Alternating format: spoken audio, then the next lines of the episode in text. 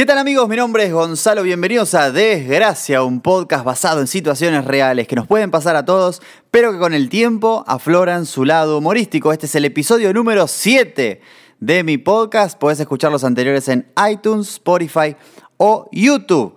Estamos en marzo del 2020 y todo el mundo está hablando del coronavirus. La desgracia es que el asunto es serio, pero solo le puse este nombre al podcast porque quería sumarme. Así que mentira, no voy a hablar del virus. Lo que sí puedo decir es que si hay una pandemia, es la gente mentirosa. Arjona dice, el problema no es que mientas, el problema es que te creo. ¿Tiene remate? No tiene remate. Este episodio empieza así.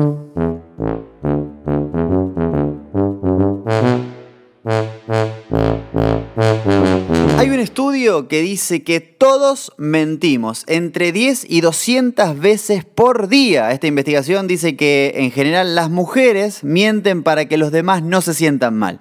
Por ejemplo, frases como, no te queda mal esa corbata. O te quedó hermoso el nuevo corte, amiga, ¿dónde lo hiciste? Mientras que los varones mentimos más sobre nosotros mismos, solo para quedar bien. Yo soy súper solidario, lavo los platos, colaboro en mi casa. No miro mucho fútbol. Lo que más me importa es que vos seas feliz. Una desgracia. Me pasa cuando me dicen, ay, venía a matar esta cucaracha, me da miedo. Yo llego y digo, no temas, acá estoy tranquila, yo puedo. Pero en realidad por dentro un miedo, un miedo, un asco. Así que sufro, pero digo, tranquila, tranquila, yo me encargo. Yo estoy en control de esta situación difícil, familia. Son frases Estoy en camino. Mentira, no saliste de tu casa todavía. Tenemos que vernos. Mentira, no querés verlo. A ver cuándo comemos algo. No tenés ganas de comer con esa persona. No vi tu llamado, lo viste y lo ignoraste. No vi tu mensaje, lo viste y lo ignoraste. Había mucho tráfico, por eso llegué tarde. ¿Te das cuenta que somos mentirosos? El mentiroso es como el desodorante de ambiente. Siempre algo está ocultando. Y el que creó el desodorante de ambiente también es un mentiroso. Nadie, pero nadie cree que después de salir del baño haya en el ambiente frutos del bosque, frescura matinal, popurrí de flores, pinos, perfume de bebé, jardín de lavanda, frescura cítrica.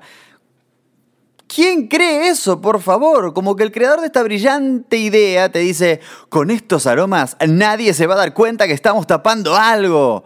Yo le quiero más al olor a desinfectante, cloro, jabón, pero lluvia de flores, vainilla en flor, por favor, es poco, muy poco creíble, es una gran mentira. Y no tengo nada contra los dueños o creadores de los desodorantes de ambiente, habrán llenado de dinero con esa idea brillante.